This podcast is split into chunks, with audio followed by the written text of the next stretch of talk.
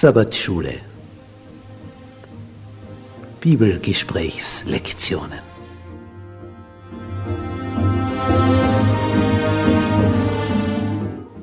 In Christus ruhen. In der Verbindung mit Jesus tiefe Geborgenheit finden.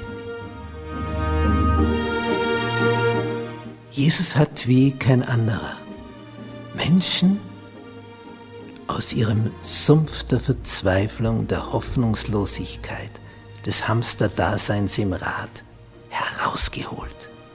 Zu dem Entscheidenden, zu dem tiefen, tiefen Leben, diesem Sinnerfüllten, wonach wir uns alle sehnen.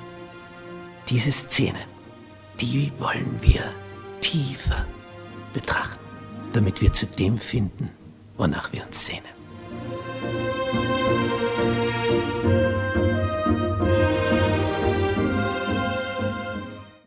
Dienstag. Unruhe mündet in Rebellion. Die Israeliten sind also in der Wüste, sie nähern sich dem Lande Kanaan und es entsteht die Idee, die kam nicht von Gott, sondern aus dem Volk heraus, wir können sie nicht mehr erwarten, wir möchten so gern wissen, wie es dort aussieht. Und von jedem Stamm wird ein Adeliger ausgesandt, eine Führungspersönlichkeit als Kundschafter. Da stapfen also zwölf los und dann warten sie. Ah, das war spannend. 40 Tage, dann ruft einer, schau! Und jetzt kommen sie. Und was haben sie mit? Die Früchte des Landes. Paradiesisch. Da tragen zwei Männer auf einer Stange eine Weintraube, die ragt von den Schultern bis zum Boden. So eine Frucht. Ich habe mal in, in, beim Studium in England auf einem Markt eine Weintraube gefunden, die war so. Das heißt, die ragte bis zu meinem Knie hinunter von der Schulter. So habe ich vorher auch noch nie gesehen. Das habe ich mitgenommen für meine Kleinen, damit sie sich das vorstellen können, was das für eine Weintraube war. Das war etwas. Und die sind in der Wüste. Und dann siehst du so etwas. Und dann haben die erzählt, was es für ein Land ist. Ja, jetzt wirklich.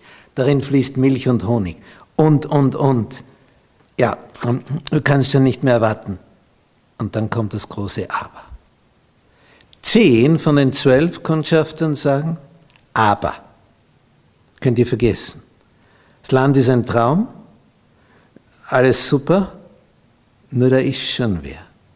Und die dort sind, die sind stark, die sind kräftig.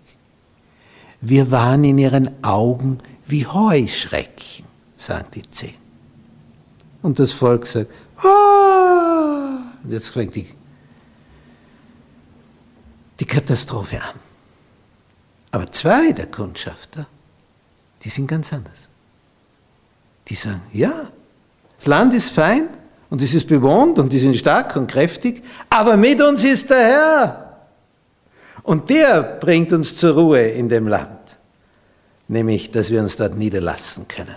Denn das bedeutet dieses hebräische Wort. Dass man vom Nomadenleben zur Ruhe findet und sesshaft wird. Der Herr ist mit uns der wird es für uns erledigen. Und die anderen zehn sagen, Herr, hin, Herr, Herr, das, das geht einfach nicht. Die sind zu stark. Und die zwei sagen, der Herr ist stärker. Und die zehn sagen, kann man vergessen, aus der Traum. Ja, und dann ist schon die Idee, ja, wir wählen uns einen neuen Führer und ab zurück nach Ägypten. So weit sind sie nach all dieser Zeit, was sie mit Gott erlebt haben, gekommen. Ja, und nicht nur, dass sie dem widersprechen, was Kaleb und Josua, die zwei positiv Gesinnten, hier mitteilen, die also sagen, Gott ist mit uns, wo ist das Problem? Sie heben Steine auf.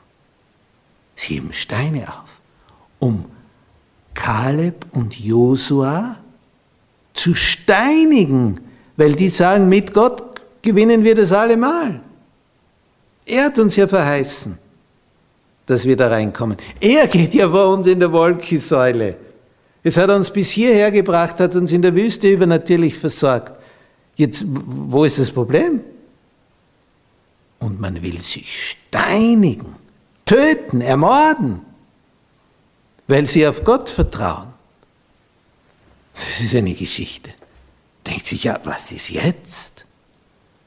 Wo blickt ihr denn hin? Es steht 10 zu 2. Wie ist es im Geistlichen mit Demokratie? Über Wahrheit kann man nicht abstimmen. Wahrheit ist Wahrheit. Und wenn nur einer von 100 auf der Seite der Wahrheit steht, ist es trotzdem die Wahrheit. Und wenn dort 99 sind im Irrtum, dann bleiben sie im Irrtum. Aber wenn sie sagen, ja, wir sind die Mehrheit. Die Wahrheit ist die Wahrheit, egal wie viele ihr folgen. Und wenn ihr keiner folgt, bleibt es die Wahrheit. Darum ist es so günstig, sich zu informieren. Was ist Wahrheit? Jesus ist die Wahrheit. Er sagt, ich bin der Weg, die Wahrheit und das Leben. Und niemand kommt zum Vater als nur durch mich.